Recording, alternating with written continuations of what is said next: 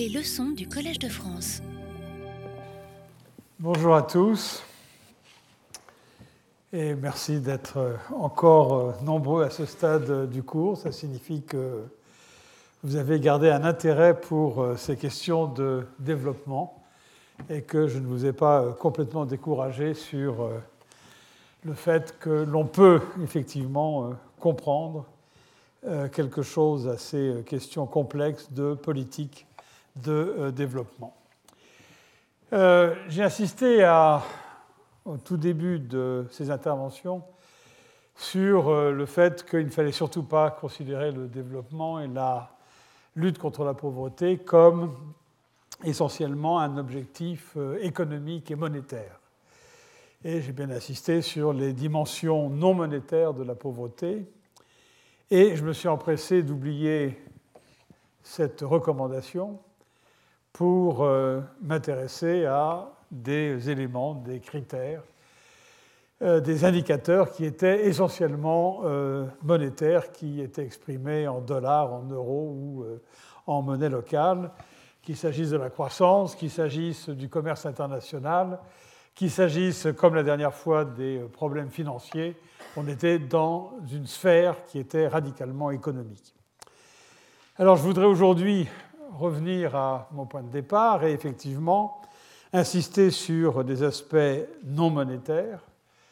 Euh, et c'est euh, le thème de cette séance sur éducation et politique sociale.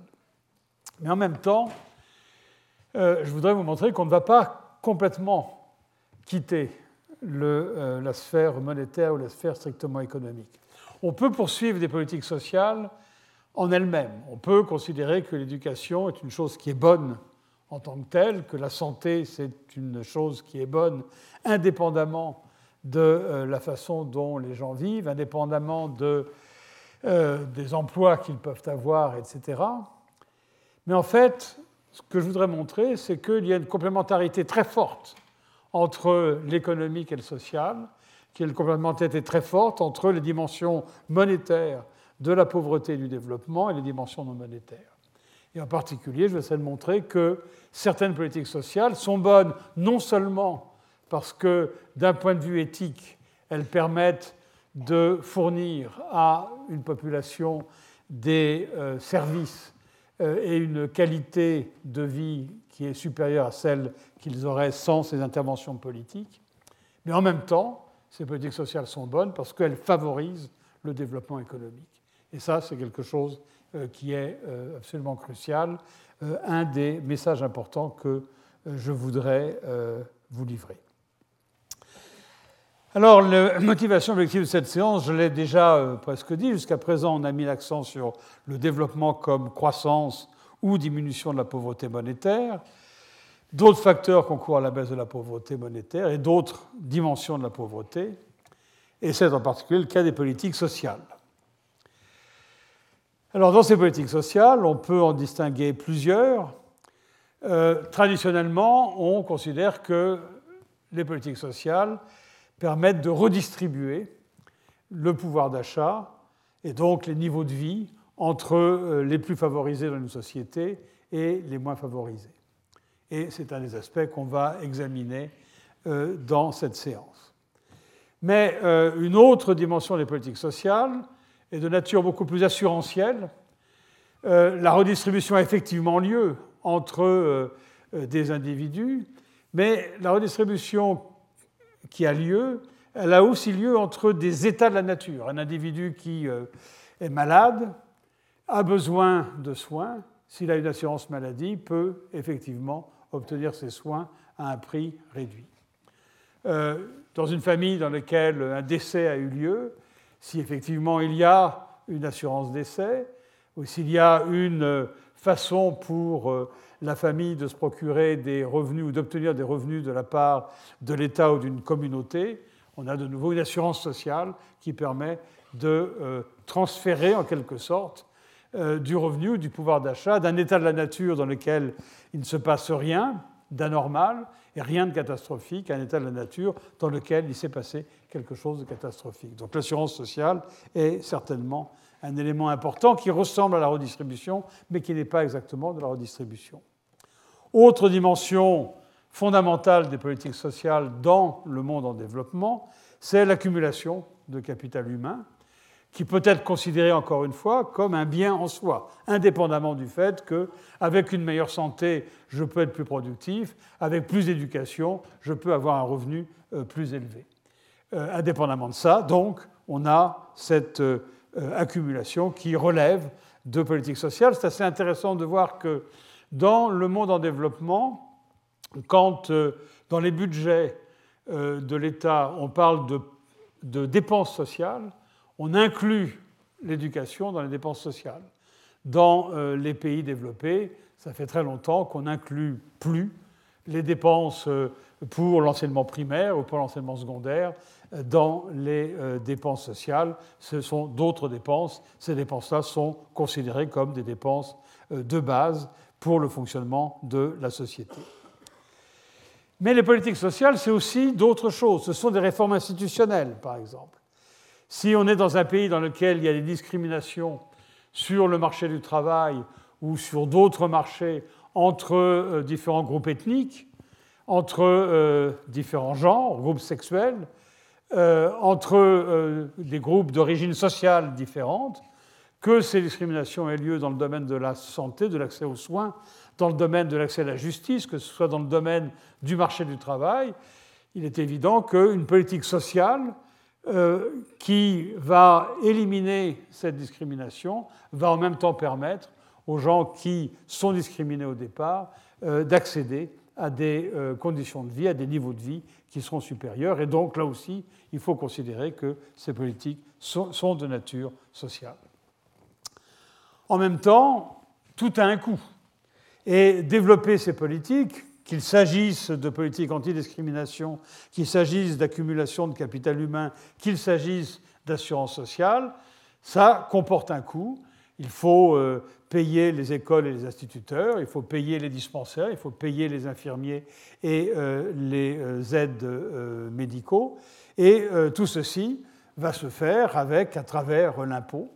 Et donc, on ne peut pas considérer que euh, uniquement le côté positif des politiques sociales et la contribution qu'elles ont au développement, il faut en même temps considérer évidemment le coût qu'elles représentent. Et à un moment ou à un autre, il faut faire des arbitrages en disant on va euh, arrêter de dépenser plus dans tel domaine parce que le coût de la dépense supplémentaire est bien plus élevé que le bénéfice social et économique que l'on peut retirer de cette dépense.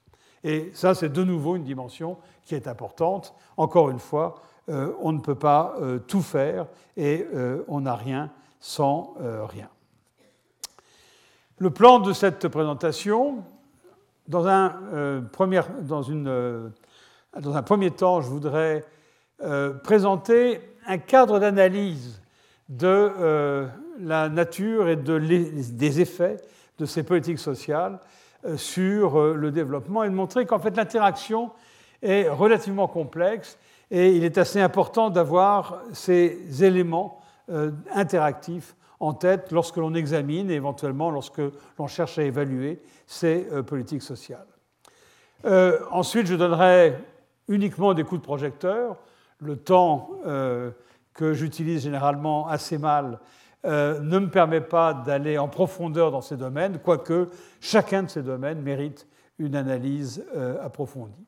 Donc, quelques coups de projecteur sur les questions de politique éducative, sur les questions de redistribution au sens plus strict du terme, la taxation en particulier, les transferts conditionnels en espèces, euh, qui est une nouveauté, une innovation dans le monde en développement une innovation qui a un peu plus d'une dizaine d'années et qui est quelque chose de relativement important, donc je crois que euh, c'est bien d'y passer un moment. Et puis finalement, un coup de projecteur rapide sur euh, ce que sont les assurances sociales dans euh, le monde en développement et les particularités qu'elles ont par rapport au monde développé. Et je conclurai en parlant de l'efficacité et des coûts des différents canaux de redistribution des différents types de politiques sociales.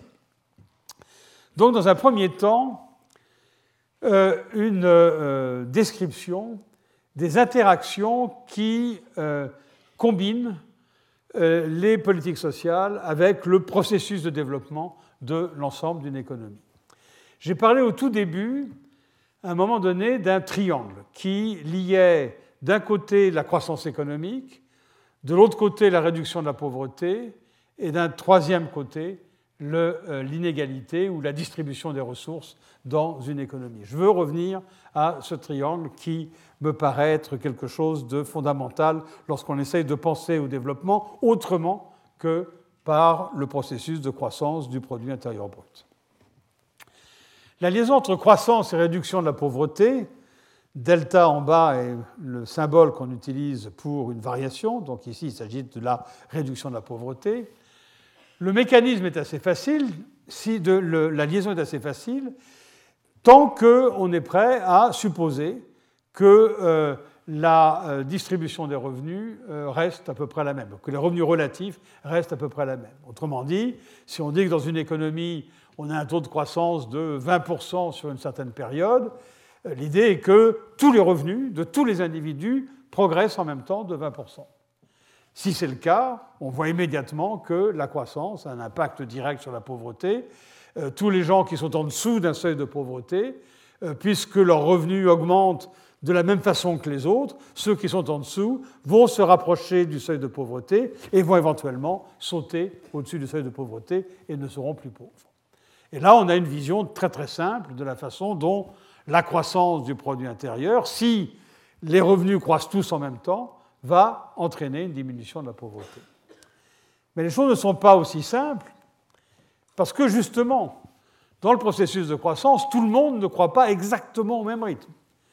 Euh, vous prenez un pays comme la Chine, euh, lorsque le taux de croissance euh, général est de l'ordre de 10%, il a été de temps en temps supérieur, il y a des gens dont le revenu croisse effectivement à 10%, certains pour lesquels le revenu croît encore plus vite, mais aussi d'autres pour lesquels le revenu croît beaucoup plus lentement.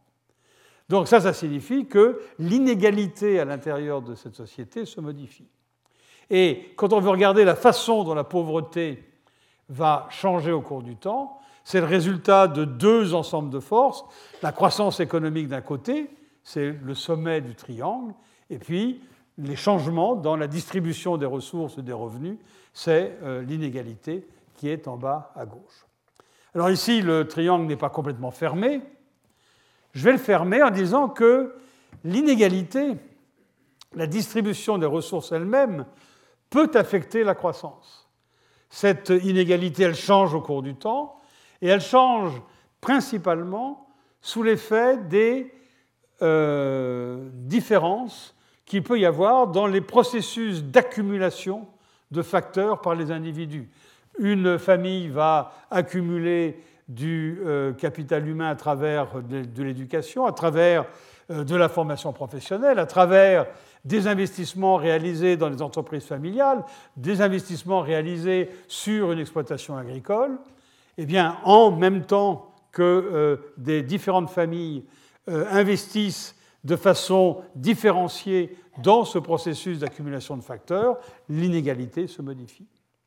Et si on a une très forte inégalité dans une économie, et si on dit que euh, seuls les plus riches peuvent épargner et investir, ben, on voit immédiatement qu'il va y avoir un rapport entre euh, l'évolution de l'égalité ou le niveau d'inégalité et la croissance dans l'économie. Donc, cette flèche euh, en pointillé rouge qui va de la variation de l'inégalité ou de l'inégalité à croissance représente ce phénomène, cette dépendance.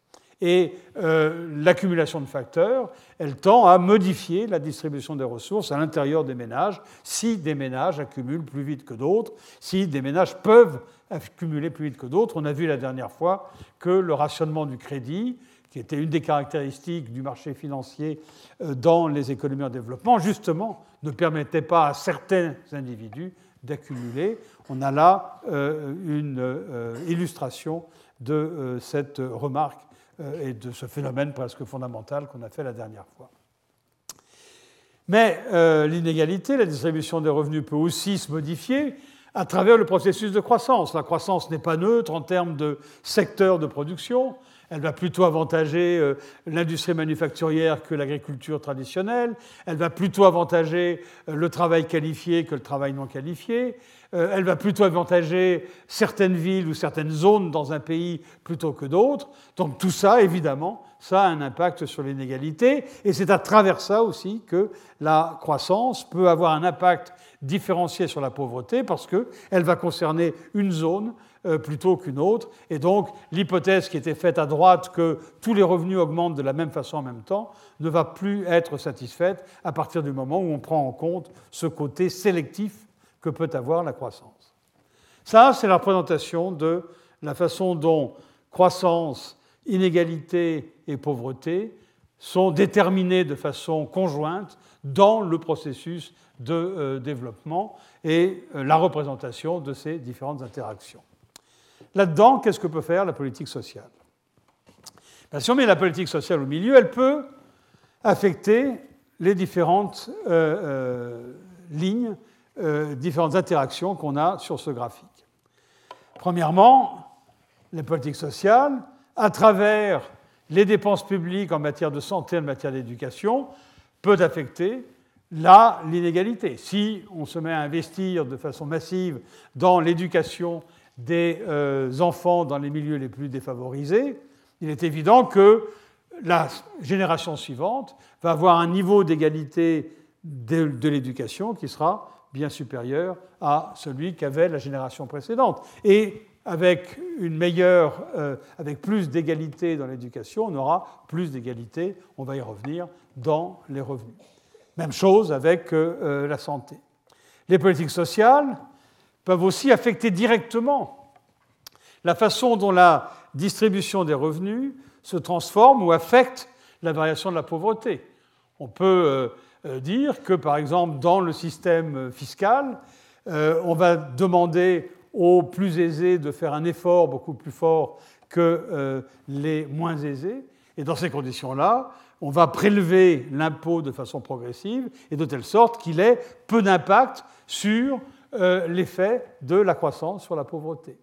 Donc les politiques sociales, en modifiant euh, la distribution euh, des revenus, en permettant aux gens qui ont des accidents de revenus pour une raison ou pour une autre d'être assurés de ne pas tomber dans un piège de pauvreté, va permettre de modifier la façon dont le système fonctionne et la façon dont le système peut générer plus de pauvreté ou euh, diminuer la pauvreté à un rythme plus ou moins fort. Et puis, dernier élément, c'est la régulation. La croissance, les changements structurels qui ont lieu dans l'économie modifient euh, le système de prix, euh, modifient la rémunération des facteurs, modifient les salaires des travailleurs non qualifiés vis-à-vis des qualifiés, ou la rémunération de la terre par rapport au travail. Euh, eh bien, en régulant euh, le processus de modification structurelle qui est propre au développement, les politiques, alors dans ce cas-là, il n'est pas clair qu'on parle de politique sociale, mais euh, certains éléments sont les politiques sociales. par exemple, si on pense à des institutions comme le salaire minimum, le salaire minimum, c'est une régulation du marché du travail, en disant on n'a pas le droit d'offrir des salaires en dessous d'un certain seuil. Euh, un pays comme le Brésil, par exemple, récemment, a euh, procédé à une augmentation assez forte de son salaire minimum avec des effets extraordinairement importants sur la pauvreté et sur l'inégalité. Là aussi, il s'agit d'une politique sociale, mais d'un type tout à fait différent qui agit sur le, sur le fonctionnement des marchés plutôt que d'agir sur les individus et leurs conditions de vie.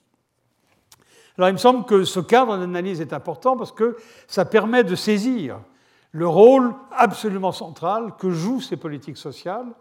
Dès qu'on sort du cadre analytique simple où euh, le développement, c'est uniquement la croissance du produit intérieur brut par euh, habitant ou par euh, travailleur, et qu'on veut prendre en compte effectivement le phénomène de réduction de la pauvreté qui passe par des considérations sur la distribution des revenus ou la distribution des ressources.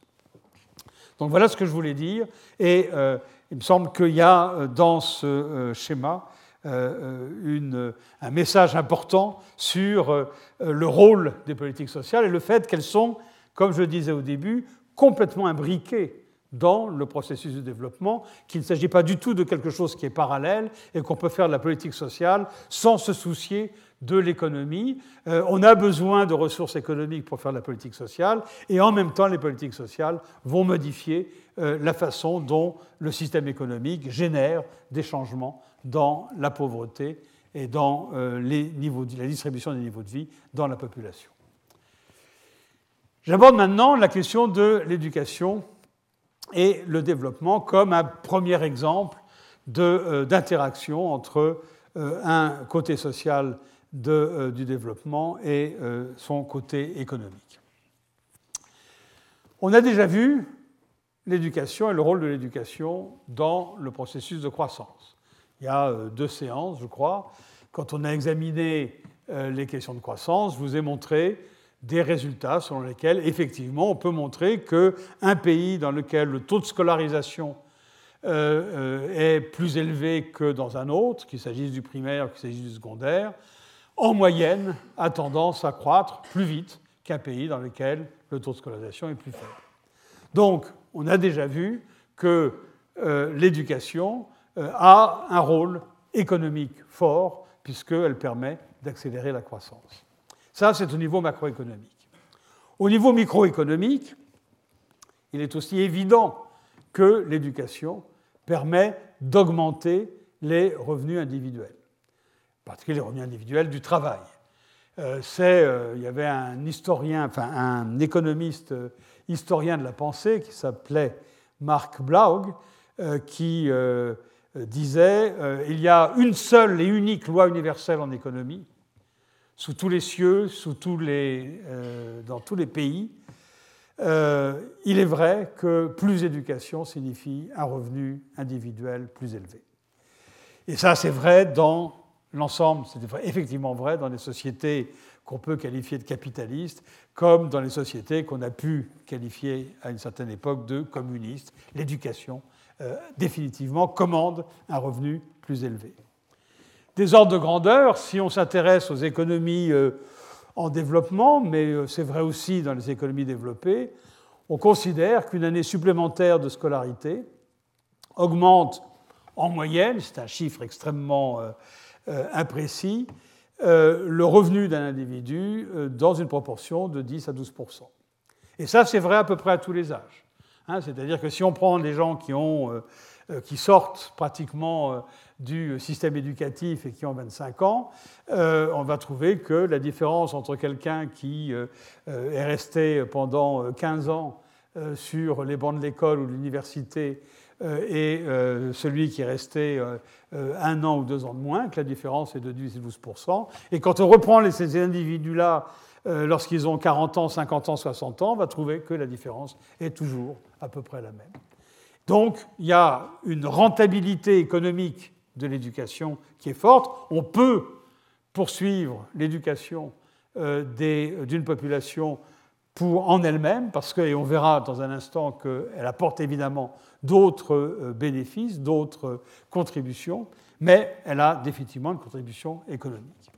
Et dans les économies faiblement développées, grosso modo, on peut dire qu'une personne sans éducation, et vous allez voir qu'il y a beaucoup de personnes sans éducation, euh, reçoit à peu près la moitié euh, de ce qu'une personne avec une éducation primaire recevoir, ce qui montre qu'il y a tout de même une différence très importante de revenus dès le bas de la distribution et que cette différence, elle est essentiellement le fait d'avoir eu accès ou non à l'éducation quand on était enfant. Ce qui est intéressant, c'est aussi le fait que quand on essaye de comparer ces euh, évaluations microéconomiques, L'évaluation microéconomique, on, prend des statistiques, on regarde les salaires, les salaires des gens et on met en regard les salaires des gens à leur niveau d'éducation, et c'est comme ça qu'on arrive à dire le rendement d'une année supplémentaire, c'est 10 ou 12% alors, je n'ai pas insisté dessus, il y a une énorme variabilité. Hein. il y a de la variabilité dans la mesure où euh, peut-être que dans nos sociétés, il est évident que euh, comme l'éducation est obligatoire jusqu'à 16 ans, on ne va pas regarder la différence qui existe entre 5 ans ou 6 ans d'éducation, dans la mesure où euh, cette différence, elle existe peu. Tout le monde a eu au moins 5, ans ou 6 ans d'éducation. Euh, et les différences, elles vont apparaître à partir du moment où les gens sont sortis du système scolaire obligatoire, donc au-delà de 16 ans. Dans les économies en développement, on peut effectivement regarder ce que donne, euh, quel est le rendement d'une année d'éducation, et ça peut être très différent si on regarde les gens qui sont dans les universités ou si euh, on regarde les gens qui sont encore dans le primaire. Cette variabilité, c'est quelque chose qu'il faut prendre en compte, et elle peut changer au cours du temps.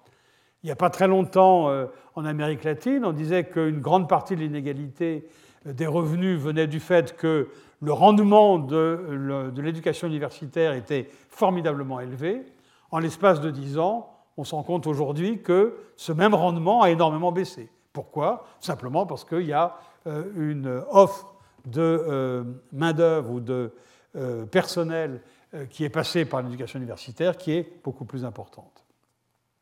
Et alors ce qui est intéressant, c'est que ce 10-12%, on l'observe de façon microéconomique en regardant les salaires des gens et leur nombre d'années d'éducation, mais on le retrouve aussi au niveau macroéconomique. Et euh, des estimations, euh, je me réfère ici à un papier de, Daniel Cohen avec un de ses, un de ses étudiants, euh, a montré que, euh, au niveau macroéconomique, on peut montrer qu'une année supplémentaire dans le niveau moyen d'éducation, dans le nombre moyen d'éducation de la population, génère une augmentation du PIB par travailleur qui est aussi de l'ordre de 12%. Donc tout ça est euh, parfaitement cohérent et montre la rentabilité économique de l'éducation. Mais il y a aussi une rentabilité sociale de l'éducation. Il est évident que l'éducation modifie un certain nombre de choses, que l'éducation a un rôle important sur la santé. Dans la plupart des pays en développement, on constate par exemple que les enfants euh, de mères euh, euh, éduquées au moins jusqu'à la fin du primaire se portent mieux que lorsque les mères n'ont pas reçu l'éducation. La fécondité, c'est peut-être un des rôles majeurs de l'éducation dans la mesure où dans les écoles, on, on éduque les jeunes filles sur ces problèmes de euh, fécondité, les pratiques civiques, l'acquisition de valeurs communes à l'intérieur d'une société, tout ça sont des éléments qui font qu'une société peut mieux fonctionner lorsque la totalité de ses ressortissants euh, ont euh, eu la même formation dans les écoles. Quelques éléments chiffrés. Si on veut regarder la relation entre éducation et pauvreté, voilà ce qu'on trouve. Euh, c'est un échantillon de pays. sur l'axe euh, horizontal, on a le nombre moyen d'années de scolarisation de la population de plus. Alors il y a une erreur dans cette légende, c'est plus de 25 ans et non pas 15 ans. Si vous regardez le titre euh, du, graphique, on parle effectivement de la population de plus de 25 ans. Donc c'est le nombre moyen de scolarisation, non pas des plus jeunes, hein, mais de tous les gens qui euh, sont passés par le système, qui sont actifs euh, d'une certaine façon euh, dans l'économie. Et sur l'axe vertical, on a le taux de pauvreté mesuré par la proportion de la population dont le niveau de vie est inférieur à 2 dollars par personne et par jour, les 2 dollars étant à pouvoir d'achat international de 2005. On a déjà vu des exemples de cette mesure de pauvreté. Et vous voyez qu'il y a effectivement une relation extrêmement forte entre euh, pauvreté et euh, niveau d'éducation. Ça ne surprendra absolument personne. Ce qui est intéressant, c'est de voir que la relation est vraiment extrêmement forte. D'autres éléments euh, quantitatifs. il s'agit là de la distribution de la population dans quelques pays. La Chine à gauche, Brésil, Corée, Tunisie, Ghana, Sénégal, et puis, à titre comparatif, la France. On est ici en 1950 Différents niveaux d'éducation. La grande barre bleue, c'est aucune éducation. La barre marron, c'est le primaire, complet ou incomplet. La barre verte, c'est parmi ceux qui ont fait du primaire, ceux qui sont arrivés au bout. À une époque, en France, ça s'appelait le certificat d'études. Et puis ensuite, en violet, euh, le secondaire. En bleu clair, euh, les gens qui ont fini le secondaire. En France, ça s'appellerait le baccalauréat. Et puis finalement, ceux qui euh, ont reçu une éducation tertiaire. On est en 1950. Vous voyez que dans tous les pays, sauf la France, c'est la barre bleue de gauche qui domine, c'est-à-dire les gens qui n'ont strictement aucune éducation. En Chine, on est euh, au début de l'ère euh, Mao et euh, il y a 85% des gens qui sont sans éducation. en, Tunisie, au Ghana, cette proportion est de presque 90%. Elle est plus faible au Sénégal. certains veulent y voir la particularité de la colonisation française, c'est à voir. en Corée, c'est assez intéressant, la Corée est déjà en 1950 un pays qui est assez différent d'autres pays en développement.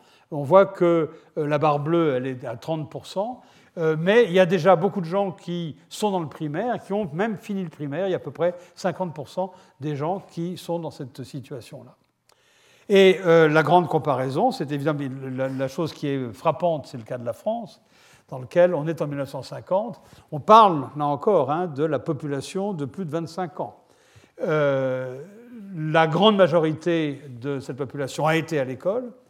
La grande majorité n'a pas fini le primaire, donc n'a pas le certificat d'études.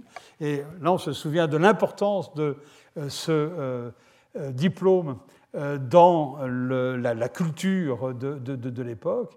Et puis, si vous regardez les barres de, la droite, vous vous rendez compte que les bacheliers et ceux qui continuent vers l'université, il n'y a vraiment pas, pas grand monde. On est maintenant en 2010, 60 ans plus tard, et vous voyez que les choses sont complètement changées. Les barres bleues de gauche ont complètement euh, fondu. On a maintenant la plupart des gens qui ont été au moins quelques années euh, à l'école. Et ce qu'on constate, c'est que la barre dominante, c'est la barre violette, c'est-à-dire des gens qui sont dans le secondaire. Euh, certains vont terminer le secondaire, beaucoup ne le termineront pas. donc le changement est absolument radical. Et si vous vous souvenez de ce que j'ai dit à propos du rapport qu'il peut y avoir en termes de revenus entre des gens qui n'ont pas d'éducation et des gens qui en ont, vous pouvez voir qu'effectivement, derrière ça, on a un processus de résorption de la pauvreté qui est euh, extraordinairement important. Euh, et l'autre chose qui est très frappante dans ce graphique, euh, je ne m'étais pas rendu compte des choses, que les choses étaient à ce point-là. Si vous comparez la Corée en 2010 à la France en 2010, euh, bah, vous constatez que euh, le nombre de gens sûrs de plus de 25 ans qui sont passés par l'enseignement tertiaire euh, est proche de 40% en Corée. Il est légèrement supérieur à 20% en France. et là, on voit la concurrence qui est, en train de s'installer entre ces nouveaux pays industrialisés que sont les pays asiatiques et les pays développés. Quelques remarques sur cette euh, relation entre éducation, développement et pauvreté. Premièrement, la relation entre éducation et pauvreté est très forte, mais clairement, elle va dans les deux sens. D'un côté, une faible éducation va entraîner un faible revenu parce que les productivités sont euh, faibles, et de l'autre côté, de faibles revenus vont entraîner un faible investissement éducatif, bien que le rendement, on l'a vu tout à l'heure, est très élevé. Euh, si on propose à quelqu'un un investissement dans lequel le rendement est de l'ordre de 12%, euh, ce sont des euh, investissements qui sont extraordinairement rentables. Néanmoins, euh, beaucoup de gens ne sont pas capables d'effectuer cet investissement.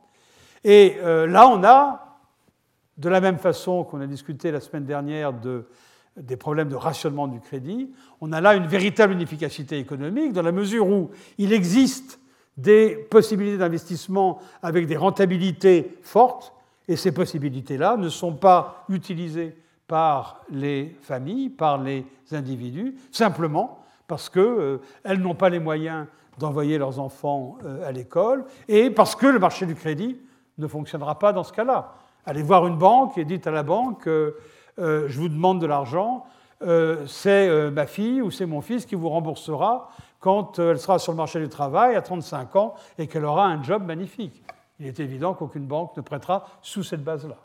Il est aussi évident que prêter pour euh, faciliter l'éducation est une tâche qui relève de l'État et que c'est quelque chose d'extrêmement important. On va revenir dans un instant sur euh, la façon dont ça peut se passer dans le cas des économies en développement. Une autre source de désincitation de, euh, l'éducation dans des économies en développement, c'est la qualité de l'éducation. on a réalisé assez récemment que cet objectif de développement du millénaire, qui était d'avoir la scolarisation universelle dans le primaire, euh, d'ici 2015. Euh, que cet objectif, effectivement, avait fait des progrès considérables. En termes d'assistance scolaire, en termes d'inscription, je devrais dire, scolaire. Maintenant, le problème est qu'il y a une énorme différence possible entre fréquenter l'école ou être inscrit à l'école et apprendre des choses à l'école. Et de ce point de vue-là, on a maintenant pas mal d'enquêtes, de, tests scolaires sur des populations à différents âges, 8 ans, 15 ans, euh, qui permettent de tester si euh, les enfants ont appris quelque chose à l'école. Et euh, il y a relativement peu de temps, il y a eu une enquête de ce type-là qui s'est faite en Zambie, dans laquelle on a interrogé des jeunes filles d'une quinzaine d'années qui avaient toutes terminé le primaire, qui avaient donc 5 ou 6 ans d'école. Et on leur fait, fait lire des textes, elles ont eu beaucoup d'entre elles, euh, plus de la moitié d'entre elles avaient euh, des difficultés à euh, lire un paragraphe d'un bout à l'autre et à comprendre en fait le, paragraphe. Et une autre des questions qui était posée à cette occasion-là était le degré d'information qu'avaient ces jeunes filles sur la transmission du sida. Et c'était normalement une des missions des écoles, des instituteurs, d'informer les enfants, à un certain âge bien entendu, sur euh, ces euh, questions-là. Et euh, là encore, plus de 60% de ces jeunes filles n'avaient strictement aucune idée de ce mode de transmission du sida. là, on se rend compte qu'effectivement, il y a un problème de qualité de l'enseignement qui est considérable, et c'est un problème qui n'est pas propre aux économies en développement. Même en France, on a des problèmes de, différence de qualité de l'enseignement qui sont très très fortes.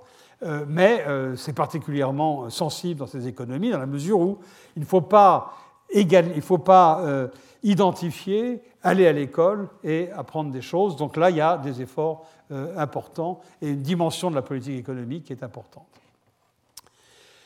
alors, on voit maintenant, on voit bien que dans, dans, ce processus ou dans ce problème de l'éducation dans les économies en développement, on est vraiment bien dans un problème d'inégalité des opportunités, ce qu'on appelle en français plutôt des inégalités des chances. C'est-à-dire que des enfants qui sont nés dans des milieux très différents n'ont pas les mêmes chances parce qu'ils n'ont pas le même accès à l'école. Et l'inégalité des chances des enfants, c'est en fait euh, le reflet de l'inégalité des revenus des parents. Et là, on a euh, quelque chose euh, d'important, dans la mesure où on voit que c'est finalement une inégalité de revenus qui génère une inefficacité euh, euh, des économies. Alors, il faut mettre au point des politiques de correction de cet état de fait, donc essayer d'égaliser l'accès à une éducation, pas seulement une éducation, une éducation de qualité, et aussi une autre dimension du développement de l'éducation, c'est le fait que c'est bien d'éduquer les enfants, c'est bien de leur donner des aspirations, mais si ces aspirations ne doivent pas déboucher sur euh, des emplois qui correspondent à euh, ce qu'on leur a promis, ce qu'on a promis à leurs parents, à ce moment-là, on aura de nouveau une désincitation à l'éducation. C'est des choses qu'on a vues. Euh, les rendements sont importants en moyenne, mais une économie qui passe par une période de crise va avoir des rendements de l'éducation qui seront extraordinairement faibles. Et ça, ça va jouer comme un facteur de désincitation à euh, l'envoi euh, des enfants à l'école. Donc c'est quelque chose aussi qu'il faut prendre en compte. C'est rare en économie qu'il y ait euh, une entrée unique dans le développement. Il faut effectivement faire de l'éducation, il faut effectivement investir dans l'éducation, mais en même temps, si l'économie ne croit pas de par elle-même, il est peu probable que les résultats seront ceux qui étaient attendus. J'en viens maintenant à d'autres politiques sociales et euh, notamment la redistribution dans les pays en développement. Et rapidement, on peut commencer par la taxation. La taxation, ce n'est pas euh, une politique sociale en soi.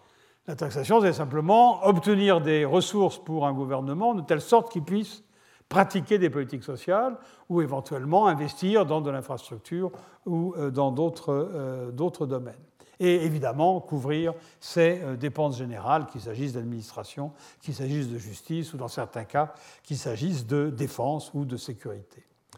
Mais à travers la taxation, si la taxation est progressive, c'est-à-dire que si elle concerne uniquement une partie de la population, on a un côté social dans la mesure où on épargne, où on dispense les milieux les moins favorisés de la contribution à euh, la production de euh, biens euh, publics par l'État. Et donc, la structure de la taxation et l'importance de la taxation est quelque chose d'important.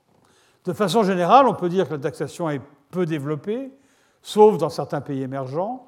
le Brésil est certainement de ce point de vue-là une exception, la Chine en est, une autre, mais dans la plupart des pays, le euh, niveau de la, pression fiscale est euh, beaucoup moins forte. Les principaux impôts ne sont pas des impôts directs, ce ne sont pas des impôts sur le revenu, ce ne sont pas des impôts sur la fortune, ce sont des taxes à l'exportation de matières premières. Ça, ce sont des choses qui sont assez faciles à taxer parce qu'on peut observer directement les quantités physiques qui sont exportées. Comme ces matières premières sont souvent exportées par des grandes entreprises éventuellement étrangères, euh, il y a une fiscalité qui peut consister en un impôt sur le bénéfice des sociétés, plus des royalties qui sont directement payées par la euh, compagnie euh, au gouvernement. Autre ressource fiscale, les droits de douane. Là aussi, c'est quelque chose qui est facile à vérifier parce qu'on a des quantités qui sont importées et on sait de quoi il est question. Et donc, il est relativement facile de demander à l'importateur de payer des droits avant de pouvoir prendre livraison euh, des biens qui sont importés. Et puis la fiscalité indirecte, c'est déjà un petit peu plus compliqué. Dans beaucoup de pays, on a euh, une TVA. Mais là où les choses sont plus compliquées, c'est qu'on retrouve une des questions qu'on a abordées rapidement il y a quelques séances, qui est la notion de formalisation et d'informalisation de l'économie. Il est évident que euh, un petit réparateur de voitures installé sur le bord d'une rue dans une capitale africaine pour réparer des voitures, il sera très difficile de faire payer la TVA à cet, artisan. En revanche, faire payer la TVA à un supermarché ou à une entreprise un peu plus grande ou un magasin de luxe dans une galerie commerciale de la même capitale africaine, ce sera beaucoup plus facile. Et euh, donc de ce point de vue-là, euh, ce que l'on peut euh, récupérer à travers la fiscalité indirecte dépend du degré de formalisation de l'économie. Dans certaines économies, ce degré de formalisation est très très faible parce que 70-80% de l'économie est de nature informelle, par exemple l'agriculture de subsistance. Et donc la capacité d'un pays à générer des revenus à travers une fiscalité indirecte interne est extrêmement euh, variable euh, et dépend évidemment du niveau de développement du pays. Donc, comme je l'ai dit, la fiscalité directe est très limitée. La base fiscale, c'est-à-dire les gens qu'on peut taxer, est très réduite et il y a une forte évasion. tout ceci dépend de la capacité administrative des États et évidemment du degré de corruption des États euh, je n'ai pas euh, insisté là-dessus. Euh, il y a beaucoup de travaux qui sont faits sur la fuite de capitaux en provenance des économies en développement. on sait, des chiffres exacts sont difficiles à obtenir, pays d'origine par pays d'origine, mais on sait que les masses observées par l'intermédiaire des dépôts dans les paradis fiscaux sont tout à fait considérables. Euh, ou non seulement les paradis fiscaux d'ailleurs, mais aussi dans les pays développés où on est capable de euh, regarder les dépôts des non-résidents et de euh, voir comment ces dépôts varient au, cours du temps. C'est quelque chose qui est relativement peu développé, mais ça montre bien la difficulté. C'est un problème de capacité administrative limitée de la part des États. Le résultat, c'est que le taux de taxation ou la pression fiscale hors contribution sociale est faible, mettons moyenne de 10%. Euh, elle est très forte au Moyen-Orient, pour une raison très simple, c'est que euh, les compagnies pétrolières euh, sont assez faciles à taxer. Et à cause de ça, et à cause des royalties, la recette fiscale des, pays producteurs de pétrole est relativement élevée. il faut comparer le 10% moyen qu'on voit dans des pays en développement avec des taux de l'ordre de 20% en Europe. Attention, ce sont des taux qui n'incluent pas les cotisations sociales. Si vous prenez le cas de la France, vous allez avoir 23% de pression fiscale, mais vous allez avoir le double, enfin pas le double, la même somme en termes de contribution sociale, ce qui fait que euh, le prélèvement obligatoire est de l'ordre de 47%, euh, alors que la taxation en tant que telle est bien inférieure. Euh, donc c'est ce qui est dit ici, la différence est plus grande lorsqu'on inclut les contributions sociales, et c'est ça qu'il faut garder en tête, c'est que la capacité d'intervention des États est limitée, ce qui veut dire qu'il y a une limitation sur ce qu'il est possible de faire du point de vue des politiques sociales, et aussi ce qu'il est possible de faire en termes de construction d'infrastructures, euh, qui sont nécessaires au développement. Et ça, ça explique les difficultés de financement d'un grand nombre de pays. Euh, par exemple, un pays comme le Brésil, euh, indépendamment de la construction de stades pour la Coupe du Monde, a besoin de construire des routes. L'Inde a besoin aussi d'énormément d'infrastructures. Et la façon dont ça se finance à l'heure actuelle, c'est principalement par des partenariats publics-privés dans lesquels on confie à une entreprise privée euh, le soin, la tâche de construire une autoroute, et euh, l'autoroute en question reviendra dans le giron de l'État au bout d'un certain nombre d'années d'exploitation qui auront permis à l'entreprise privée d'amortir complètement son investissement. C'est une façon de rendre de l'infrastructure disponible sans qu'il y ait euh, un financement trop important de la part de l'État. Donc ça, cette limitation, elle se retrouve aussi bien dans le domaine des politiques sociales que dans d'autres. Mais je voudrais insister sur un type de redistribution euh, particulier qui a euh, beaucoup intéressé euh, tous les gens qui sont concernés par les questions de développement. Il s'agit de ce qu'on appelle les transferts conditionnels en espèces. Alors c'est un mot un peu compliqué en français. L'appellation anglaise, c'est CCT pour Conditional Cash Transfer. Et qu'est-ce que c'est que cet animal? Euh, ben, c'est simplement des transferts qui sont faits à destination des ménages pauvres. Euh, les ménages sont déclarés pauvres selon certains critères de ressources.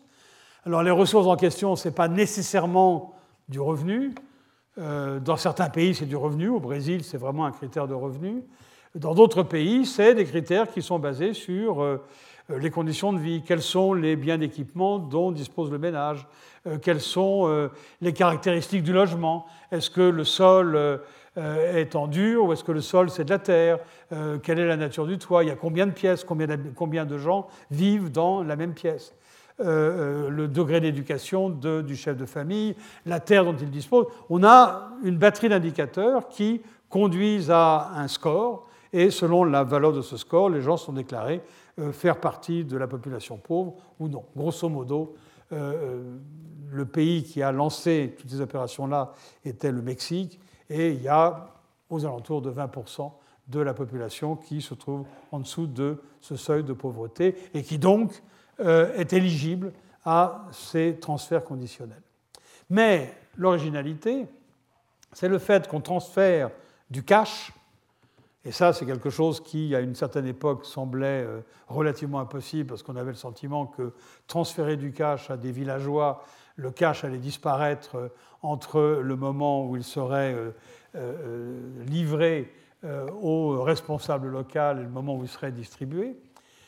Ça, ça s'est avéré faux. On a trouvé des façons de distribuer du cash qui sont efficaces, dans lesquelles le taux de perte est relativement faible.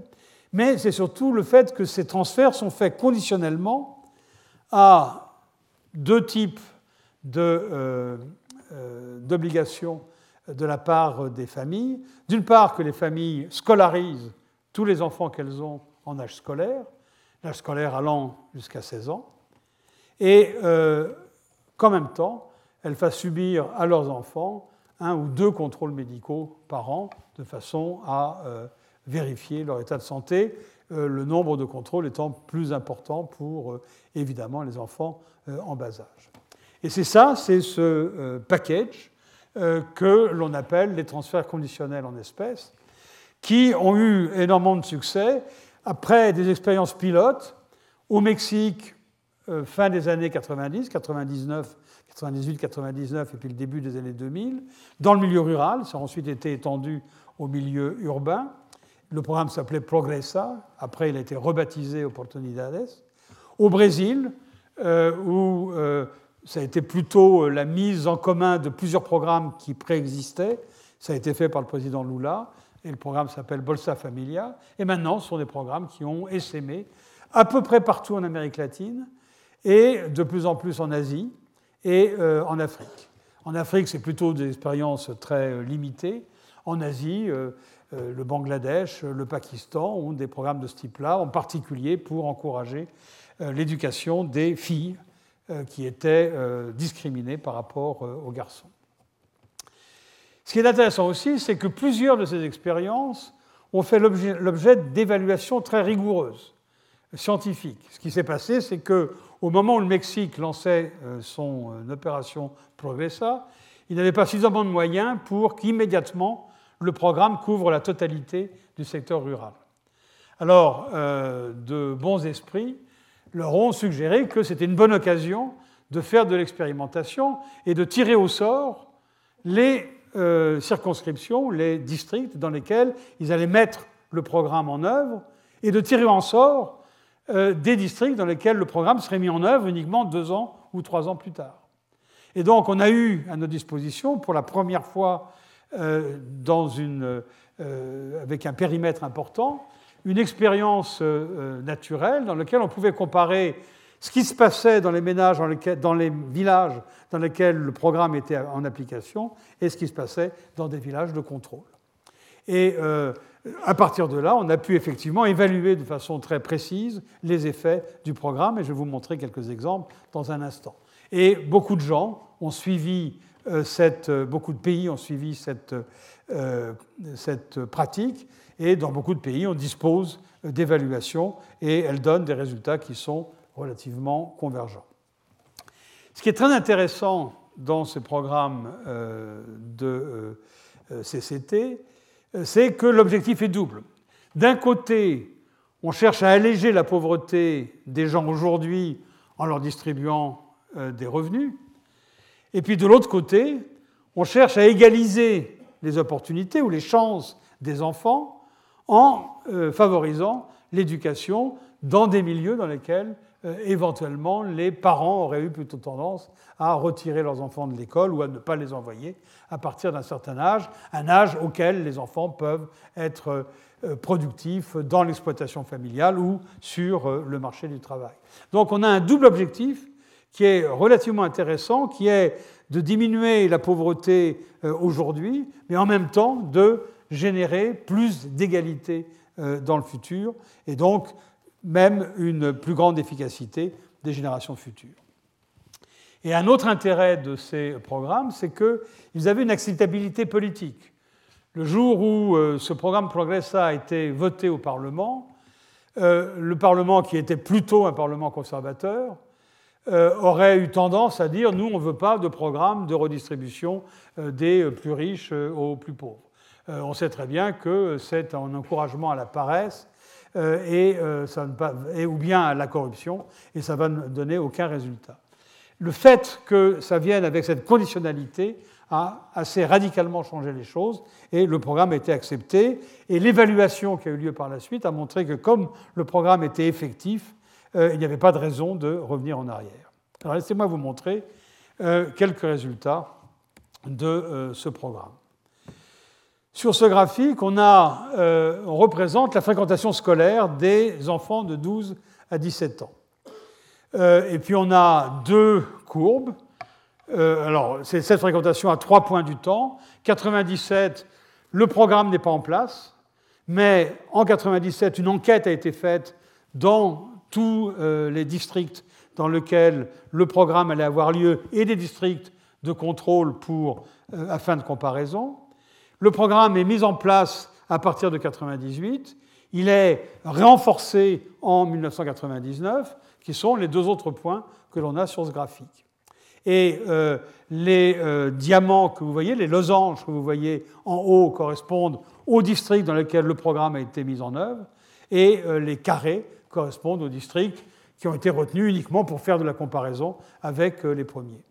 Et vous constatez qu'en 98-99, sans aucun doute, la fréquentation scolaire est plus élevée dans les programmes dans lesquels euh, Progressa est présent, alors que la première année, 97, ben, comme le programme n'était pas en place et que tous ces villages ont été choisis de façon aléatoire, évidemment, la fréquentation est la même dans les euh, villages du programme et dans les autres villages. Donc là, on voit bien un effet du programme. Euh, ce qui est en bleu, je ne vais peut-être pas en parler maintenant, je vais en parler dans le graphique suivant, où les choses sont euh, beaucoup plus claires. Mais là, on a bien la preuve que euh, le programme a encouragé, amélioré la fréquentation scolaire. C'est vrai pour les 12-17 ans. Si on prenait euh, les 8-12 ans, on ne verrait pratiquement pas de différence parce que les parents envoyaient déjà leurs enfants à l'école et on n'avait pas besoin de cette incitation pour changer les habitudes ou de façon très très très marginale.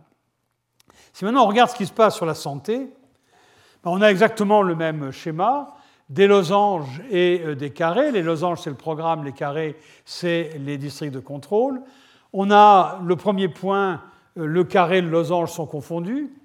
Euh, donc c'est l'enquête qui a été faite au départ, avant le démarrage du programme. Et puis on fait démarrer le programme, et puis on a 7 mois, 14 mois, 20 mois après, et on regarde chaque fois quel est ce qu'on a sur l'axe vertical, c'est la proportion euh, d'enfants qui ont eu euh, certaines maladies dans les quatre semaines avant, précédant euh, l'enquête. Et ce qu'on constate, c'est que finalement, effectivement, l'incidence des maladies diminue de façon importante. C'est ce qu'il y a dans les, dans les ellipses rouges. Et la raison pour laquelle ce graphique est aussi intéressant, c'est que lorsque vous prenez le, le point de départ, vais peut-être utiliser pour une fois cet engin. Vous prenez le point de départ qui est ici. Donc on est à 40% euh, d'incidence. Et euh, quand on regarde ce qui s'est passé dans les villages de contrôle euh, entre, pardon, ici, on se rend compte que l'incidence est passée de 40 à 25% dans les villages de contrôle. Autrement dit, sans programme, les progrès de la distribution de services de santé ont fait que dans ces, dans ces villages qui n'avaient pas de programme, l'incidence des maladies a diminué à cause de l'effort qui était fait en dehors du programme Progressa. Et euh, maintenant, si on regarde ce qu'a ajouté le programme Progressa, c'est uniquement cette petite distance. Maintenant, il y a beaucoup de gens qui font de l'évaluation en disant on regarde ce qui s'est passé avant, la situation avant, et on regarde la situation après. Si vous faites ça, vous prenez les villages de contrôle et vous allez dire, avant on était là à 40%, pardon, les villages sur le, euh, qui ont appliqué le programme, auparavant on était là à 40%, maintenant, au bout de 14 mois, on est à 20%. On a diminué de moitié. Mais vous voyez que dire que le programme a permis de diminuer de moitié l'incidence d'un certain nombre de maladies chez les enfants au Mexique, dans le Mexique rural, c'est faux. On n'a pas diminué de moitié, simplement parce qu'il y avait une tendance dans cette économie à ce que euh, l'incidence de, ces maladies euh, diminue. Et euh, là, on voit tout l'intérêt de l'évaluation à partir d'échantillons aléatoires, qui permet effectivement de mettre en évidence ce qui est véritablement dû au programme et ce qui n'est pas dû à d'autres éléments qui ont affecté l'ensemble de la population. comme d'habitude, je suis pris par le temps, donc je vais peut-être passer euh, tout de suite à euh, mon dernier point. Je vais dire quelques mots sur euh, les assurances sociales et puis je crois que je sauterai aussi la conclusion pour aujourd'hui. Mais dans, sous cette rubrique assurance sociale, il y a pas mal de choses, je crois, qui sont relativement intéressantes. Alors, l'assurance sociale, on a tendance à y penser, nous, avec notre vision de pays développés dans lequel on travaille, on paye des contributions, euh, et en regard de ça, on a euh, euh, des pensions de retraite quand on, quand on atteint l'âge de la retraite, ou on a une assurance maladie. Alors, dans la plupart des pays en développement, on a le même système, mais qui est réservé uniquement, encore une fois, au secteur formel. C'est uniquement quand on travaille dans des entreprises modernes, qu'on a un contrat de travail, qu'effectivement on a en même temps ce genre d'assurance mais si on est euh, le petit réparateur de voitures euh, sur euh, le bord de la route, ben, on ne cotise pas à un système de sécurité sociale et on n'a pas le droit du tout à ces avantages-là. Alors, ce qui se passe, c'est que pour arriver à offrir de l'assurance sociale, dans beaucoup d'économies, au lieu de baser l'assurance sociale sur la relation de travail, sur le paiement de salaire, et au lieu de prélever sur des salaires, finalement, on va vers ce que l'on appelle un système beveridgien. Le premier système basé sur les salaires, c'est ce qu'on appelle le système, le régime d'assurance sociale bismarckien. Euh, le système beveridgien n'est pas basé sur des contributions liées au travail, c'est des contributions ou des euh, services euh, qui sont universels, des prestations qui sont universelles et qui sont simplement financées sur le budget public. Beveridge est celui qui a inventé le système de sécurité sociale britannique. En Grande-Bretagne, euh, l'assurance maladie est financée sur l'impôt général, n'est pas du tout financée à travers des contributions euh, à la sécurité sociale. Et dans les pays en développement, on a une tendance à aller vers ce genre de système.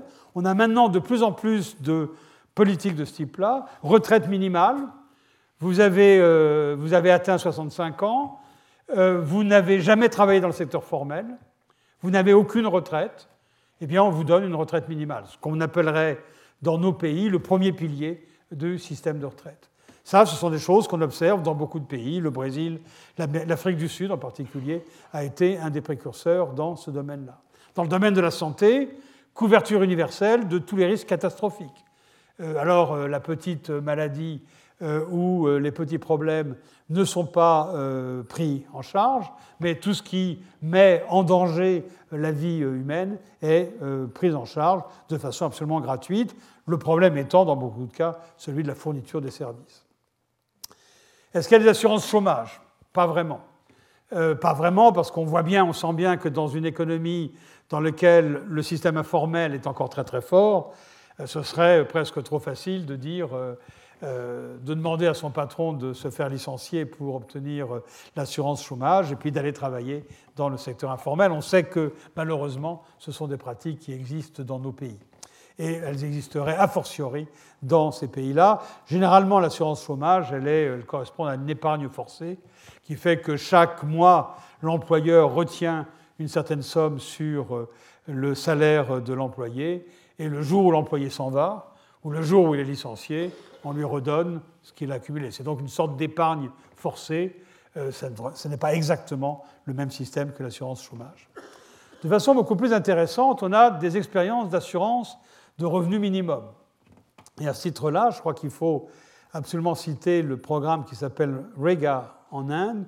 REGA qui signifie euh, Rural Employment Guarantee Act, donc l'acte de garantie d'emploi rural, qui est euh, un ensemble de. Euh, sont simplement des, euh, des, programmes qui offrent un emploi à toute personne qui a besoin d'un emploi, qui n'a pas d'emploi par ailleurs.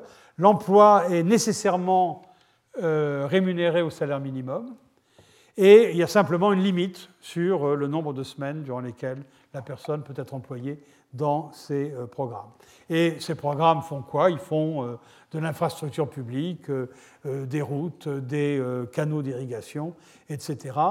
Et ceci est l'équivalent d'une sorte d'assurance de revenu minimum. Dans une famille, il y a un accident, par exemple, un des apporteurs de revenus décède, il y a un problème de survie dans cette famille, il est possible à l'un des membres de la famille qui ne travaillait pas d'aller proposer ses services à ce programme public et d'obtenir un salaire minimum en échange. C'est donc véritablement un programme d'assurance euh, qui n'est pas notre RSA, euh, qui n'est pas euh, le, genre de revenu minimum qu'on obtient dans nos pays développés, mais qui joue le même rôle. Et c'est une initiative intéressante, d'autant plus que maintenant c'est inscrit dans la Constitution, donc c'est une institution très importante. Le DIBAO en Chine, c'est intéressant aussi parce que la Chine n'étant pas au niveau de développement auquel sont les pays euh, développés, néanmoins très rapidement a introduit une clause de salaire minimum seulement dans le secteur urbain, ça s'appelle le DIBAO, seulement dans le secteur urbain. Donc, si vous êtes dans le secteur urbain, si pour une raison ou pour une autre, vous êtes sans emploi pendant un certain temps, à partir de deux mois d'être sans emploi, le DIBAO joue un peu le rôle d'assurance chômage, on reçoit un revenu minimum, mais il y a en même temps un contrôle effectué par les autorités locales, même éventuellement par euh, la, structure euh, du parti euh, local qui va vérifier qu'effectivement vous faites tous les efforts nécessaires pour retrouver un emploi. Il y a aussi un problème, il y a une discrimination. Ce sont des programmes qui sont uniquement réservés aux résidents admis ou permis des villes et non pas aux immigrants qui n'ont pas obtenu une carte de résident permanent dans, dans, ces, dans ces centres urbains. Et la raison pour laquelle je signale tous ces éléments, c'est que euh, on a vraiment en cours, dans la plupart de ces pays, une, volonté, on voit une volonté de couvrir ces risques euh, euh, de, base de la, vie économique, d'empêcher que les gens tombent dans ce qu'on appelle des pièges de pauvreté, simplement parce qu'il y a une perte d'emploi, parce qu'il y a une séparation dans un ménage, parce qu'il y a un décès dans un ménage.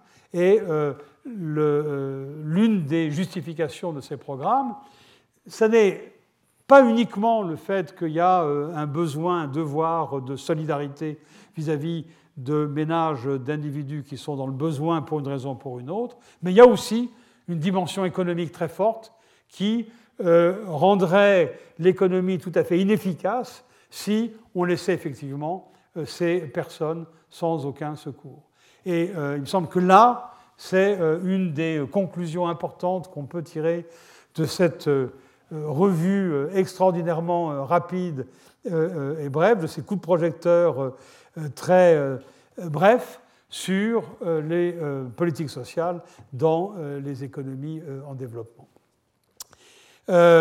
J'étais presque à la fin, il ne me restait plus que deux slides de, de conclusion, mais l'heure est passée. Je crois que j'ai euh, délivrer à peu près euh, les conclusions au fur et à mesure de mon exposé euh, que je voulais résumer à la fin. Et vous trouverez donc ce résumé sur les diapositives et sur le site correspondant à ce cours. Je vous dis merci et donc à la semaine prochaine. Retrouvez tous les contenus du Collège de France sur www.colège-2-france.fr.